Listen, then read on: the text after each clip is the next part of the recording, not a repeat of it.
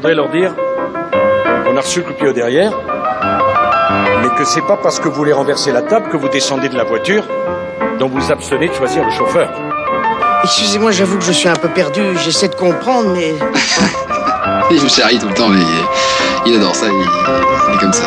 Je t'expliquerai. Il ne faut pas raconter non plus des, des carabistouilles à nos concitoyens. Hein. C'est déjà un peu dépassé, hein Vous auriez dû dire câblé. Souvenez-vous, chers auditeurs, de ce héros malheureux qui erra sur les mers loin de son pays en des terres étrangères. Qui se souvient de la longue errance de cet homme qui a survécu à dix années de guerre, d'un homme qui a vu périr tous ses compagnons, qui a tout perdu jusqu'à ses habits et qui n'aspire qu'à la paix et à rentrer chez lui, malheureux qui comme Ulysse. Au chant 5 de l'Odyssée d'ailleurs, la relecture moderne de l'œuvre nous dépeint davantage d'infortune d'un migrant que celle d'un voyageur. Après avoir erré sur les vagues épaisses en songeant souvent au trépas, écrit Homère, le héros, porté par les vagues immenses, jette au loin ses regards pénétrants et aperçoit tout près de lui la terre des Phéaciens. Il nage avec ardeur et de ses pieds il s'efforce de gagner la rive.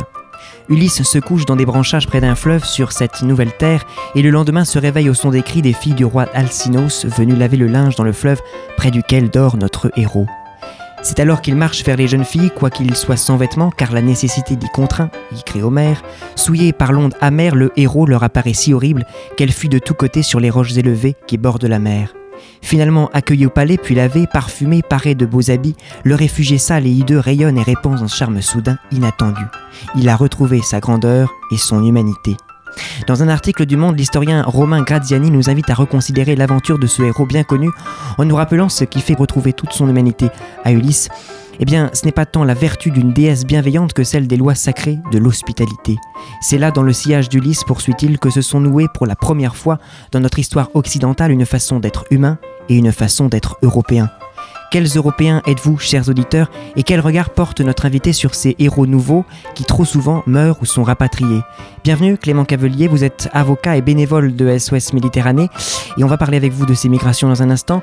Mais d'abord bonjour à tous, bienvenue dans Carabistouille. Elle brille, elle aussi d'une grande humanité, il faut lui dire, elle aime bien cela, ma colocataire d'utérus, Jeanne Manœuvrier. Bonjour à toutes et à tous, bienvenue dans une nouvelle émission de Carabistouille. Aujourd'hui, on va parler d'un thème polémique et politique, mais avant tout humain. Il s'agit de la migration clandestine en mer Méditerranée et des sauvetages effectués. En effet, cette mer est devenue au fil des années un cimetière pour des milliers de personnes la traversant. On a donc décidé d'aborder ce thème qui nous tient à cœur, car les mentalités ne sont toujours pas ouvertes lorsqu'on aborde le sujet, loin de là. Les prises de conscience remontent à quelques années maintenant. Mais nombreux sont celles et ceux qui continuent de banaliser cette situation déplorable, mais surtout qui en dit long sur notre société. Il s'agit de la vie, de la survie, et aussi de la dignité trop oubliée, des droits fondamentaux quotidiennement bafoués de ces milliers d'hommes, femmes et enfants. Cela fait maintenant plus de 5 ans que cela dure et pourtant aucune aide internationale en dehors des ONG n'a été mise en place. Cette situation, aussi révoltante que triste, nous a donc poussé à nous insurger une fois de plus sur ces ondes, mais aussi à nous informer. Comme l'a dit Noé, nous recevons aujourd'hui, nous avons le plaisir de recevoir aujourd'hui Clément Cavelier, avocat et bénévole à SOS Méditerranée. Bienvenue. Merci, bonjour. Pouvez-vous donc en quelques mots nous présenter SOS Méditerranée? Depuis quand est-ce que cette association existe et quels sont les objectifs Même si évidemment nous reviendrons en détail? Dans la suite de l'émission Alors, SOS Méditerranée, c'est une association qui a été créée euh, au printemps 2015. Euh, il faut juste euh, en deux minutes vous rappeler le contexte. en 2013, à Lampedusa, il y a eu un, naufrage assez tragique qui a meurtri toute l'Italie et toute l'Europe, puisqu'il y a eu, si je me souviens bien, entre 500 et, 700 personnes qui, qui sont mortes en, mer. À la suite de cela, il y a Marine Nostrum qui a été créée. Marine Nostrum, c'est la, marine italienne qui a fait du sauvetage en mer, puisqu'elle avait été vraiment meurtrie, en tout cas l'Italie était meurtrie par euh, cette situation. À la suite de ça, euh, cette Marine Nostrum coûtait 110 millions d'euros par an, et euh, ça a duré une année, et l'Europe n'a pas voulu financer Marine Nostrum. Donc l'Europe a financé d'autres, on va dire, formes de sauvetage, mais ça ne marchait pas vraiment. Alors, euh, comme l'Europe refusait de donner l'argent, eh bien, euh, des citoyens se sont mobilisés au printemps 2015 et ont créé SOS Méditerranée, qui intervient toujours euh, en mer. Alors, il faut savoir que d'abord, nous avions un bateau qui s'appelait l'Aquarius, et maintenant, nous avons l'Ocean Viking depuis à peu près huit mois, si je me souviens bien, qui euh, œuvre en Méditerranée, qui fait du sauvetage en mer. Et notre autre mission, c'est de faire de la sensibilisation, comme je le fais euh, aujourd'hui avec vous. Et alors, euh, justement, quelle est votre mission, vous, en tant que bénévole euh, à Caen? Pouvez-vous nous parler de l'antenne de Caen, justement? Alors notre mission euh, à Caen, c'est de la sensibilisation, puisque sur l'Ocean Viking, qui est notre bateau que, nous affrétons avec Médecins sans frontières, pardon, nous faisons du sauvetage en mer, donc là nous sauvons des vies. Il faut savoir que depuis la vie de l'Ocean Viking, nous avons plus de 1300 vies qui a été euh, sauvées euh, grâce à l'Ocean Viking. On en est à plus de 30 000 vies euh, sauvées en Méditerranée avec SOS Méditerranée. Donc ça, c'est le discours que je tiens aujourd'hui pour faire la sensibilisation. Donc c'est mon rôle avec l'antenne de Caen. Nous organisons des événements à Caen, prochainement au Camino. Nous organisons aussi un événement au Café des Images avec des, restaurateurs qui vont nous faire un menu pour rapporter de l'argent, puisque euh, l'Ocean Viking nous coûte 14 000 euros par jour, puisque ce sont des marins professionnels qui travaillent sur ce navire. Et donc nous avons besoin de sensibiliser pour euh, récolter de l'argent, puisque malheureusement c'est un peu le nerf de la guerre. Et alors, justement, comment devenir bénévole à l'antenne de Caen? Alors pour devenir bénévole à la- à l'antenne de Caen, c'est assez simple. Alors j'ai pris euh, l'adresse mail, vous pouvez nous écrire à caen@sosméditerranée.org. On va vous répondre. On va vous inviter ensuite à des réunions et puis vous participerez, si vous le souhaitez, à- aux événements que, que nous organisons.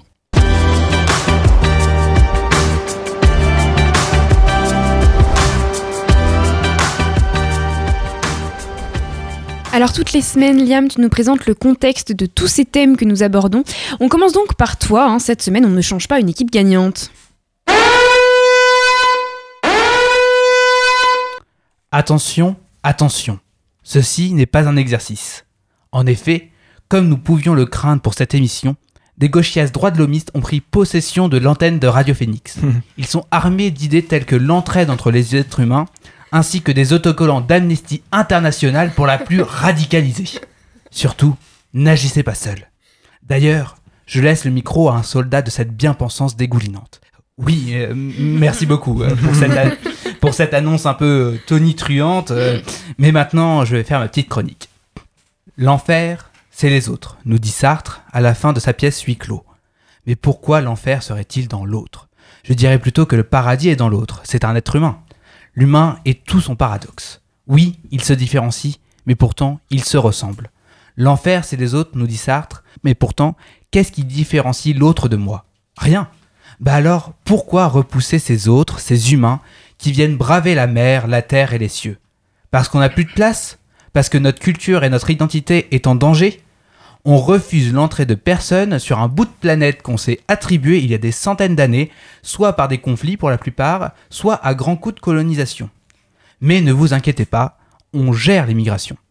D'ailleurs, quel est ce mot Gérer.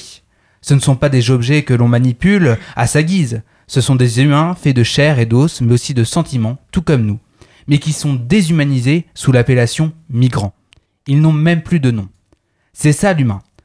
Un être qui peut être horrible dans ses faits lorsqu'il laisse crever ses frères, mais pourtant si magnifique lorsqu'il les aide après qu'ils aient passé des semaines, des mois, voire des années à vagabonder, à être torturés et pillés de toute leur maigre fortune. Et oui, c'est ça aussi la Méditerranée. C'est beau, c'est lumineux, c'est la croisette, mais c'est aussi des milliers de morts, les réfugiés qui voguent sur des bateaux pneumatiques, sur des bateaux de fortune. On a eu un exemple le week-end dernier avec un naufrage qui a fait au moins 12 morts près des côtes grecques. Pour la plupart, on leur dit de repartir en Libye, là où ils ont été vendus comme des esclaves. Oui, c'est ça la Méditerranée. Des pays au nord qui ont bien foutu la merde dans des pays du sud en les pillant, et même plus, et qui refusent d'accueillir toute la misère du monde. C'est effrayant d'ailleurs. Quand on regarde les chiffres, un sondage BVA paru avant les élections européennes montrait que 47% des interrogés voulaient un durcissement des lois sur l'aide des réfugiés. Mais bon, pour contrebalancer, on a un autre sondage un peu plus récent, octobre 2019, effectué par Elab, qui nous dit que deux tiers des Français sont pour l'accueil des réfugiés politiques. C'est un début, mais bon, les réfugiés économiques sont eux considérés comme mauvais pour la société. Comme je vous l'ai dit précédemment, la Méditerranée est un cimetière humain. 1091 personnes ont perdu la vie dans cette mer au cours de l'année 2019 et ce même avant d'avoir atteint la fin d'année, car ce rapport de l'OIM, Organisation internationale des migrations, date du 13 novembre dernier. Toujours selon l'OIM, c'est près de 17 000 personnes qui sont mortes ou disparues entre le 1er janvier 2014 et le 30 juillet 2018. Enfin, déjà 22 personnes sont mortes ou ont disparu dans les eaux méditerranéennes depuis le début d'année, à l'heure où on l'enregistre cette émission. Alors merci à, à vous, SOS Méditerranée, de nous redonner foi en l'humain, mais aussi aux autres qui font comme on l'appelle du délit de solidarité, qui ne doit pas être jugé mais plutôt acclamé. Merci à vous de nous donner la possibilité de rencontrer de nouveaux horizons, et enfin merci d'aider l'autre, car l'autre est mon semblable. D'ailleurs, j'aimerais vous poser une question en tant qu'avocat. Comment percevez-vous cette tendance à vouloir punir ceux qui aident les autres? Quels sont les recours juridiques? Alors d'abord, il y, a, plusieurs choses. Euh, vous parlez du délit de solidarité. Nous, on n'applique pas vraiment le, délit de solidarité. C'est pas la solidarité, c'est un, principe de droit maritime que nous appliquons. C'est euh, ce principe qui dit que un marin a l'obligation de porter secours à une personne qui est en détresse en mer. Donc ça, c'est une application euh, du, droit international maritime. Il y a une autre règle, c'est que nous devons apporter ces personnes que nous sauvons dans le port le plus sûr. Alors pas forcément le, plus proche, mais euh, assez proche pour euh, notre navire. Donc ça, nous appliquons une règle du, droit maritime qui est le porter secours. Donc c'est une règle de droit international, c'est pas une règle de gauchiste, c'est une, euh, une, règle de pure humanité en fait. Et cette règle, elle est instituée par les lois internationales. Alors vous parlez aussi du délit de solidarité, là c'est autre chose. Donc là je vais sortir ma casquette plus avocat que, de bénévoles SOS Méditerranée. Le délit de solidarité, euh, ça a été euh, inventé effectivement par notre législateur et il a été réformé d'ailleurs euh, très récemment. Alors notre législateur, il, a dit quoi? Il a dit que le délit de solidarité ne s'appliquait pas pour les conjoints quand on a un lien familial avec la personne et ne s'applique pas lorsque votre, votre solidarité a exclusivement un but d'aider cette personne et n'a pas un but lucratif. Et donc le législateur a ajouté ce mot exclusivement. Alors c'est intéressant parce que c'est lié à l'affaire de, Cédric Héroux, euh, je vous, vous souvenez, celui qui fait passer euh, les personnes dans, dans la vallée de la Roya. Puisque le, juge avait considéré à l'époque que son action n'était pas exclusivement humanitaire. Elle avait aussi un rôle politique. Donc euh, c'est quoi finalement être exclusivement ou avoir une attitude exclusive pour l'humanité? Donc euh, le délit de solidarité, il a été euh, sérieusement euh, bafoué, je pense, par les, dernières lois asile, la dernière loi asile et immigration. Mais je pense que quelle que soit cette loi, il faut retenir une chose, c'est que quand vous apportez quelque chose, une aide, une aide comme vous pouvez le faire d'ailleurs à, à Ouistreham, si un Soudanais veut venir à Caen et vous le mettez dans la voiture, si cette aide n'apporte aucune contribution financière, eh bien vous ne risquez absolument rien. Et nous, SOS Méditerranée, nous ne risquons, nous estimons ne rien risquer puisque nous appliquons seulement la loi maritime.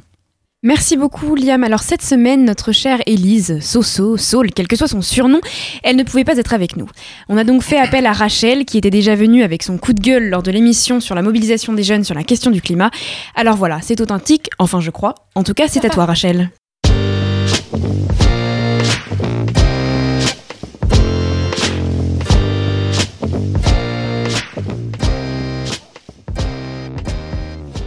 Bonjour à toutes, bonjour à tous.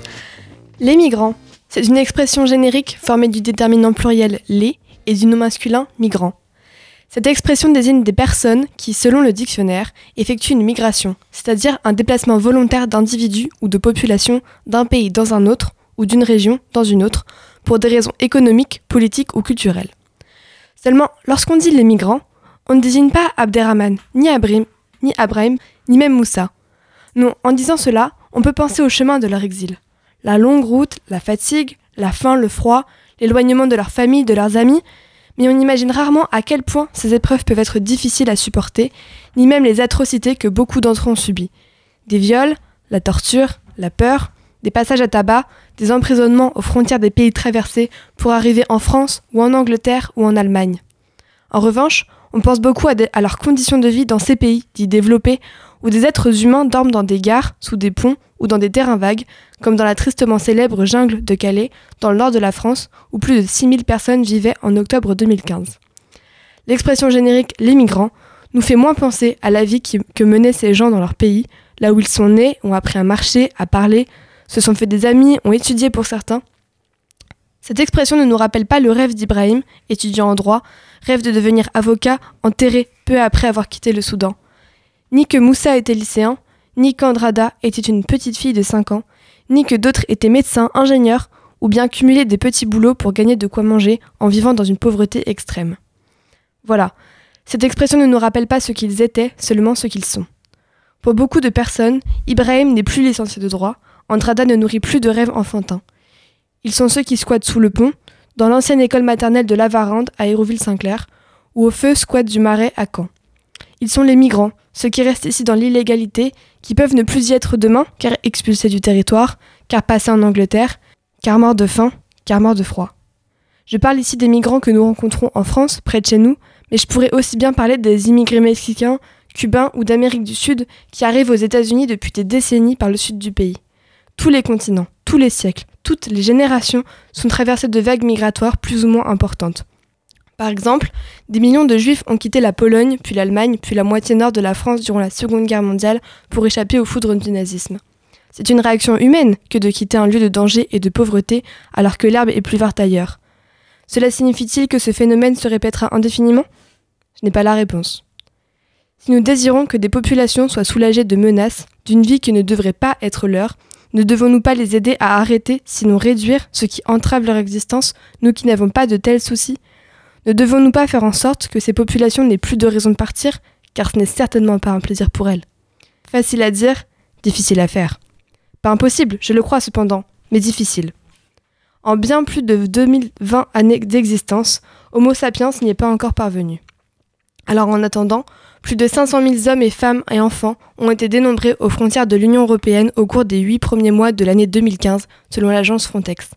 La crise migratoire que des milliers de personnes vivent chaque jour est qualifiée de record, d'historique par les médias et aurait atteint son apogée en 2015.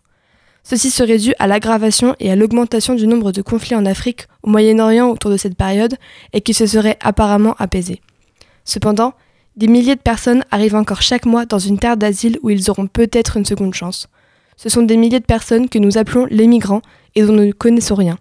Nous, nous ne voyons, pour la plupart, des visages brisés de loin dans la rue ou sur un écran, des données économiques et des discours politiques. Ces inconnus, leur identité lavée par la traversée de la Méditerranée ou arrachée par les barbelés des grillages de frontières, ces inconnus nous ne les connaîtrons jamais. Nous ne les appellerons pas Moussa ou Ibrahim en passant près d'eux, nous les regarderons à peine, nous passerons notre chemin et peut-être reconnaîtrons-nous la flamme qui brûle dans leurs yeux, dans ceux des hommes et des femmes filmés à la télévision ou sur Internet, la flamme qui s'allume lorsque le désir d'un être humain est comblé. Le désir d'un être humain de se faire reconnaître en qualité de tel par un père, lors d'un bref échange de regards, lors d'un sourire. Merci beaucoup Rachel. On passe avec toi Noé, tu nous parles encore d'une œuvre qui t'a marqué, dont tu m'as rabâché l'histoire à l'époque, je m'en souviens encore. Il de, s'agit de la petite fille de Monsieur Lynn de Philippe Claudel.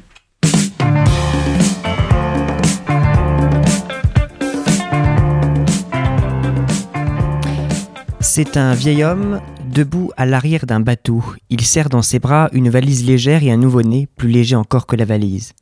C'est par ces mots que Philippe Claudel commence son récit, le livre, un livre pardon d'un peu moins de 200 pages, La petite fille de. Monsieur Lynn a fui son pays ravagé par la guerre, probablement le Vietnam, et traverse les océans pour rejoindre un nouveau continent en Occident. C'est un roman sur l'exil, celui d'un homme qui a tout perdu, ses enfants, sa maison, sa femme et son pays ravagé par la guerre. C'est un roman sur la mémoire qui se conserve précieusement, religieusement, où chaque souvenir est une relique d'un temps qui s'étire jusqu'à nous. C'est un roman sur la solitude et sur l'autre, sur l'inexorable besoin des hommes à partager et à rêver. Monsieur Lynn est un migrant. Migrant, c'est un mot dur, tu l'as rappelé Rachel, où l'humain s'efface, s'étiole, se perd derrière ce mot d'un langage appauvri, dégagé de sens qu'on cherche dans sa prononciation à rentabiliser, à rendre efficace. Le mot migrant épouse l'anonymat propre à une rationalité gestionnaire et à une catégorisation strictement socio-économique. Ce roman, La petite fille de Monsieur Lynn, construit ni plus ni moins une nouvelle sémantique, invente de nouvelles formes chargées de rendre au plus près les conditions humaines du migrant. C'est sans doute modestement ce qu'a voulu réaliser Philippe Claudel à travers son projet. C'est en tout cas ce qui transparaît à la lecture de ces pages, poétiques, subtiles, au travers d'une écriture aérienne. À tous ceux qui disent que le langage est une barrière, je réponds que non, ce livre en est la preuve. Lorsque Lynn rencontre Monsieur Bark, qui fume comme un pompier, les deux hommes se parlent sans se comprendre. L'homme esquisse un sourire, pas chaud, hein? Il jette un œil sur l'enfant, sur les genoux du vieil homme, puis regarde le vieil homme engoncé dans ses couches de vêtements et revient ensuite au visage de l'enfant. Moi c'est Bark, et vous Taolai, dit Monsieur Lin, selon la formule de politesse qu'on utilise dans la langue de son pays natal pour dire bonjour à quelqu'un. Une étrange amitié va naître entre ces deux hommes qui ne parlent pas la même langue, mais qui semblent pourtant se comprendre par les intonations, les regards, les allusions. Philippe Claudel écrit, que grâce à M. Barque, le pays nouveau a un visage, une façon de marcher, un poids, une fatigue et un sourire, un parfum aussi, celui de la fumée des cigarettes. Les deux hommes se débarrassent des frontières des mots, des idées reçues, sans note moralisatrice de l'auteur, et c'est à l'imagination qu'ils doivent leur lien si lointain et pourtant si fort. J'aime particulièrement ce moment où M. Lin sort de sa poche une photographie de son passé. Là où le langage, là où la langue peut cristalliser l'échange derrière des mots aux contours bien arrêtés, disait Bergson, l'imaginaire ouvre les possibles. La photographie peut être trompeuse, mais qu'importe, on interprète, on se cherche soi-même dans le regard et le souvenir de l'autre, d'où le dialogue absent, ce soliloque de M. Bark et la retenue de M. Lynn qui ne comprend pas tout, mais imagine. Les deux hommes se disent longuement au revoir en se disant bonjour, écrit Philippe Claudel. Et alors? Ce roman, c'est une leçon d'humanité qui nous rappelle combien ce qui nous lie n'est pas si compliqué. L'imaginaire, le rêve, la projection de soi dans le regard de l'autre. Enfin, ce texte si poétique dénonce notre absence de considération, notre manque de tolérance et de bienveillance. On y lit des pages entières sur les dortoirs dans lesquels embarque Lynn. Un roman sur l'humanité qui interroge au plus profond de nous l'humain que nous voulons être. Merci beaucoup Noé.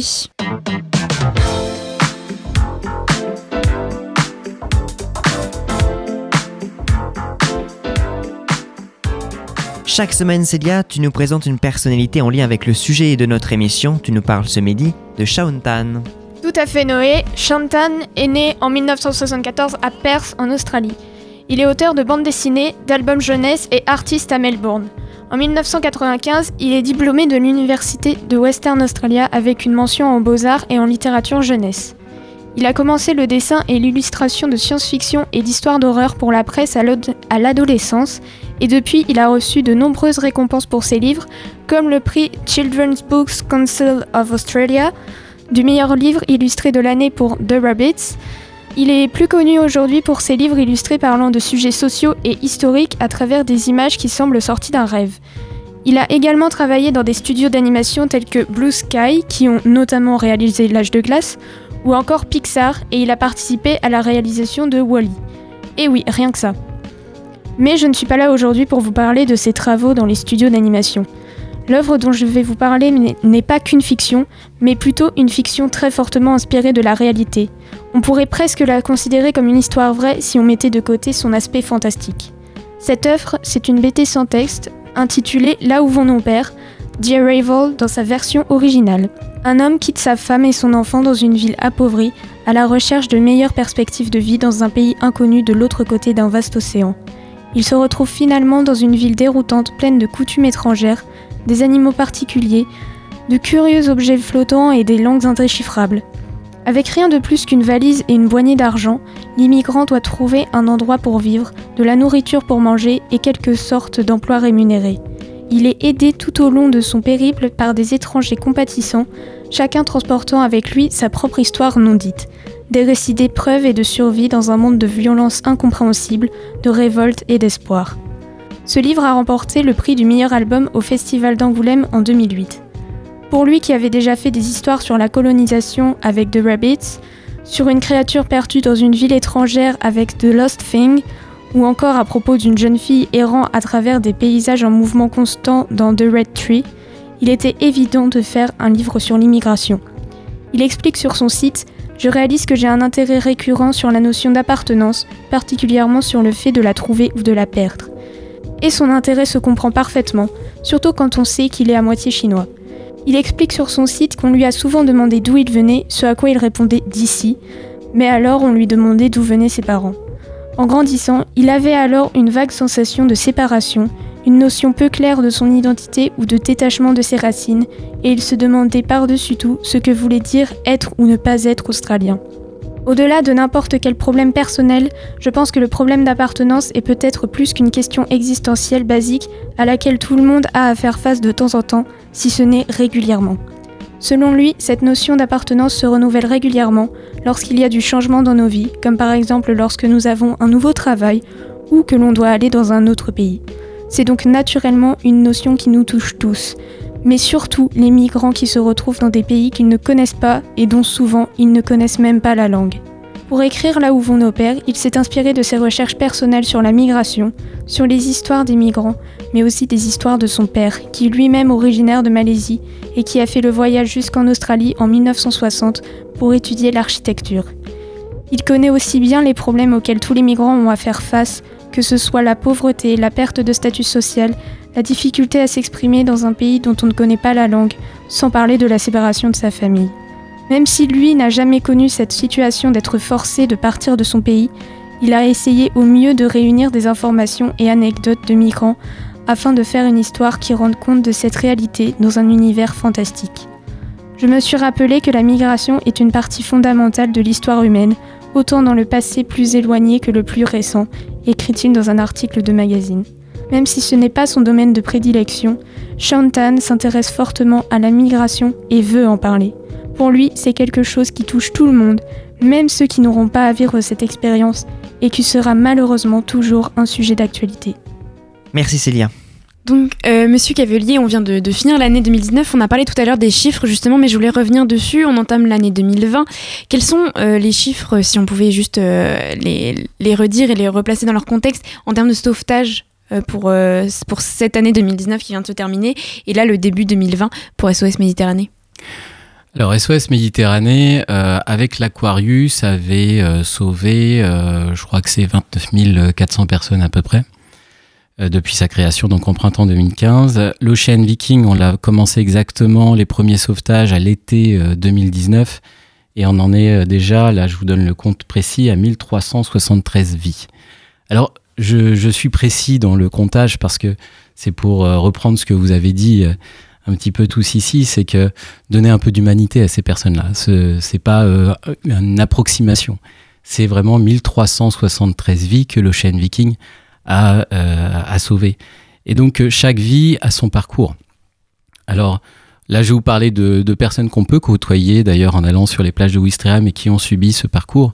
C'est des Soudanais. Alors les Soudanais euh, viennent souvent du Darfour. Le Darfour, c'est une région à l'ouest, au, sud-ouest du, du, du Soudan.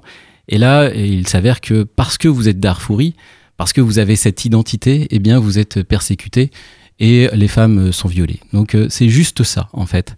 Et c'est soutenu en plus par le gouvernement euh, soudanais. Alors, le gouvernement euh, soudanais a changé avec Omar el-Béchir qui est parti, mais les militaires restent et vous avez toujours ces persécutions. Donc, c'est 1373 vies, là, par l'Ocean Viking. Donc, on en est à vraiment beaucoup plus que 30 000 vies sauvées. Il faut savoir qu'on n'est pas les seuls. hein. Il y a d'autres ONG euh, en Méditerranée qui interviennent. Et donc, nous sauvons des vies, mais malheureusement, euh, quand nous ne sommes pas là, eh bien, euh, nous ne pouvons pas en sauver. Et euh, c'est ce que je voulais dire aussi, c'est pas parce que nous sommes pas là que les gens ne viennent pas. Quand nous ne sommes pas là, les gens meurent, tout simplement.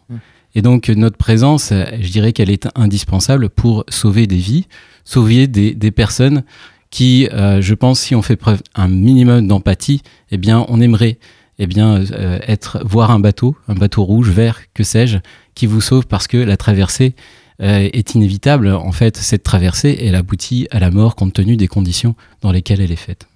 On parlait tout à l'heure euh, du, du délit de solidarité, donc il n'y a pas de risque pour euh, les personnes bénévoles ou marins professionnels qui travaillent donc, euh, enfin, qui travaillent aujourd'hui sur l'Ocean Viking et avant ça sur l'Aquarius par rapport à la législation française? Non, parce qu'on respecte la loi. Euh, ceux qui ne respectent pas la loi, en l'occurrence, actuellement, c'est euh, l'Europe. L'Europe, parce que euh, je vais vous donner aussi une information. L'Europe et nos impôts ont donné plus de 200 millions d'euros pour armer, puisqu'on peut parler euh, d'armer, les gardes-côtes libyens. Puisque maintenant, jusqu'en 2018, le sauvetage en mer était géré par Rome. Donc c'est Rome qui nous disait, quand on avait un sauvetage en mer à faire, qu'on devait aller sur zone. Désormais, c'est la Libye qui gère le sauvetage en mer sur cette zone. Donc, euh, quand nous sauvons des personnes, eh bien, la Libye nous demande de ramener ces personnes en Libye. Donc, nous, nous ne voulons pas prendre le risque. Vous parlez de risque d'aller en Libye, puisque vous le savez, la Libye est un pays en guerre, toujours actuellement, et ce n'est pas un port sûr. Donc, euh, ça ne serait pas appliquer la loi. Donc, c'est pour ça que nous avons encore des difficultés à ce jour, pas plus tard qu'au mois de décembre, on a dû attendre une dizaine de jours pour trouver un port sûr. Donc on a débarqué à Tarente à peu près de 153 ou 159 personnes qui ont été débarquées en Italie après des négociations. C'est-à-dire que le problème n'est toujours pas réglé. Nous sommes obligés de négocier. Négocier pourquoi? Juste pour l'application du droit maritime. Et euh, en 2018, l'Aquarius donc ne pouvait pas accoster, ça, revient avec le problème dont vous parlez euh, à l'instant, sur les côtes européennes car les États refusaient justement. Euh, donc ça montre que le problème d'accueil est européen, généralisé, mais pouvez-vous revenir juste sur cet épisode et, donc vous en parliez aussi des, difficultés auxquelles sont confrontés le, bateau Ocean Viking? Alors oui, l'Aquarius a été obligé d'arrêter puisqu'il y a eu une plainte pénale organisée par un procureur en Italie je ne me souviens plus quel procureur, enfin bref. Et euh, cette plainte disait que nous, avions une mauvaise gestion de nos déchets médicaux. Donc finalement, c'était Médecins sans frontières avec qui on travaillait qui a été euh, poursuivi. Il s'avère que si on continue à naviguer avec l'Aquarius, eh bien, ce bateau risquait d'être placé sous séquestre. Donc on a été obligé de l'abandonner parce que si on repartait en mer, eh bien, on aurait été arrêté par la marine italienne et le bateau aurait été placé sous séquestre. Donc voilà ce qu'on risquait. Donc c'est pour ça qu'on a été obligé de, de, changer de bateau.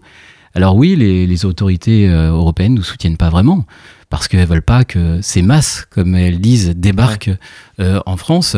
Et puis il faut savoir que pourquoi il y a ce problème aussi, c'est que vous avez un accord qu'on appelle l'accord de Dublin, qui dit que toute personne qui arrive en Italie et fait une demande d'asile en Italie est tenue de rester euh, en Italie et ne peut pas remonter en France puisque ensuite les autorités mm. françaises ramènent en Italie. Donc oui, il y a tous un système européen qui vise euh, finalement à, empêcher eh bien, notre action de se faire, puisque ça les arrange pas euh, finalement qu'on sauve des vies, et ils préféraient qu'on les ramène euh, en Libye, mais pour nous ça c'est impensable. Vous parlez justement de, migration de masse. L'une des problématiques, euh, si on peut dire en France, c'est cette peur de la migration des migrants. Et donc l'un des buts de, d'SOS Méditerranée, c'est aussi d'humaniser ces hommes, femmes et enfants, puisque souvent donc, la migration est vue comme masse. L'objectif est donc d'individualiser euh, ces personnes et leur histoire pour faire comprendre qu'il ne s'agit pas justement d'une masse uniformisée et lisse. c'est bien cela? Alors oui, parce que euh, moi je pourrais euh, mais, euh, vous parler de chaque individu, mais je pense que votre émission ne suffirait pas. je pense pas. Alors vous avez beaucoup de pays hein, qui sont concernés, donc mettons, je peux vous prendre un autre exemple. Il y a beaucoup de femmes guinéennes qui, qui fuient parce qu'elles pourraient être victimes d'un mariage forcé. Donc ça, c'est une femme. on peut lui donner un nom eh bien, si vous, Français, Françaises, vous êtes victime d'un mariage forcé, eh bien, bien sûr que vous allez fuir. Euh, on peut avoir euh, des personnes, euh, des, Camerounais qui sont victimes de ségrégation parce qu'elles sont homosexuelles. Le fait d'être homosexuel au Cameroun, eh bien, c'est, je crois, 10 ans de prison. Donc voilà, on essaye d'individualiser chaque histoire. Et puis après, on peut poursuivre l'individualisation sur ce qui se passe en Libye. Parce que en Libye, toutes les histoires qu'on nous raconte, ce sont des personnes qui sont détenues, euh, qui peuvent faire plusieurs fois la traversée. À chaque fois, elles se font intercepter par les autorités libyennes. Et quand elles reviennent sur le territoire libyen, donc elles se font à nouveau incarcérées, elles sont obligées d'appeler de la famille qui paye de l'argent pour qu'ils soient à nouveau libérés. Et donc euh, ça, c'est euh, là aussi, c'est impensable. C'est impossible que dans un monde dans lequel on vit aujourd'hui, ça existe toujours. Et eh bien ça, nous, nous ne pouvons pas le tolérer et je pense qu'on a les moyens de l'empêcher. Quand on, quand on s'est parlé au téléphone, euh, vous m'avez dit que les migrants ne sont pas seulement donc ces hommes et ces femmes que l'on voit à la télé, évidemment. Mais alors justement, moi, je voulais savoir quelle était la, situation à Caen euh, par rapport donc justement à, toute cette problématique qu'il y a à Ouistreham. Alors, il faut savoir qu'à Ouistreham, il faut être honnête aussi, c'est un petit peu euh, réduit. Hein. il y a trois ans, on était à plus de 200 personnes qui étaient à Ouistreham dans des conditions assez indignes. Là, on est autour de 60-70 selon mhm. euh, mes dernières informations. Donc, alors, ce sont des personnes qui essayent de passer, qui ont eu le parcours euh, que l'on connaît par la Méditerranée. La plupart sont darfouris ou érythréens. Alors, par exemple, aussi, on individualise. Les érythréens ils doivent faire le service militaire jusqu'à 45-50 ans. Et s'ils ne le font pas, eh bien, on peut les incarcérer euh, vitam aeternam. Donc voilà, à chaque fois, ils ont une histoire. Alors à Caen, euh, sur Ouistreham, ça s'est un petit peu euh, calmé. Pourquoi? Parce que les autorités ont empêché le passage et donc euh, ils vont tenter leur, leur chance ailleurs. Je vous remercie beaucoup Clément Cavelier d'être venu dans notre émission. C'est un plaisir de vous recevoir. Merci à vous chers auditeurs et auditrices. Merci à vous chers chroniqueurs et chroniqueuses. Et à la semaine prochaine dans un nouveau numéro de Carabistouille.